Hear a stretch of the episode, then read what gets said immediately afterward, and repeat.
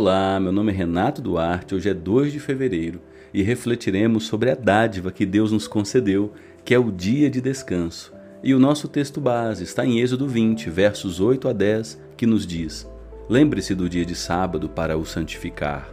Seis dias você trabalhará e fará toda a sua obra, mas o sétimo dia é o sábado dedicado ao Senhor, seu Deus. Não faça nenhum trabalho nesse dia, nem você, nem o seu filho, nem a sua filha nem o seu servo, nem a sua serva, nem o seu animal, nem o estrangeiro das suas portas para dentro.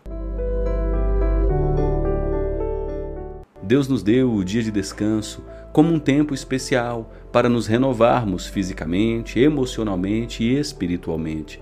Nos seis dias anteriores, nos dedicamos às tarefas, mas no sétimo dia fazemos uma pausa para termos um tempo prazeroso em relacionamento com o nosso Criador, lembrando-nos de Sua soberania sobre nossas vidas. Contudo, no turbilhão da vida moderna, é fácil negligenciar esse presente.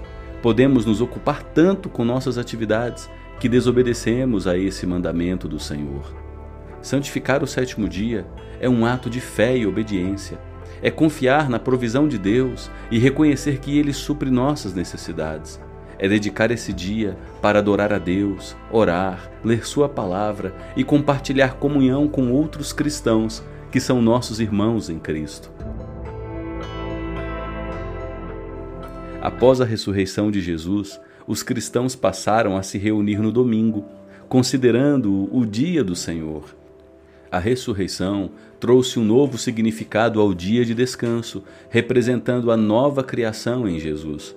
O domingo é uma oportunidade para nos reunirmos como comunidade de fé, celebrando a vitória de Jesus sobre a morte por conseguinte, nossa vitória através da vitória dele. É um dia de adoração, de ensinamentos da palavra, de fortalecimento na fé, como era no sábado original. Essa mudança do sábado para o domingo foi uma resposta ao amor e ao sacrifício de Jesus o domingo passou a ser observado como dia para a celebração semanal da salvação que recebemos gratuitamente em virtude da morte e ressurreição de Jesus, que nos abençoou com a esperança da vida eterna. Independentemente do dia específico para o culto, se é obedecido por você no sábado, no domingo ou no meio da semana, é fundamental mantermos o princípio do descanso em nossas vidas. Priorizar a obediência ao quarto mandamento, trará renovação mental, física e espiritual, pois Deus abençoa aqueles que o buscam e aqueles que o obedecem. Que possamos lembrar e santificar o dia de descanso, seja no sábado ou no domingo, encontrando nele momentos preciosos de renovação física, emocional e espiritual.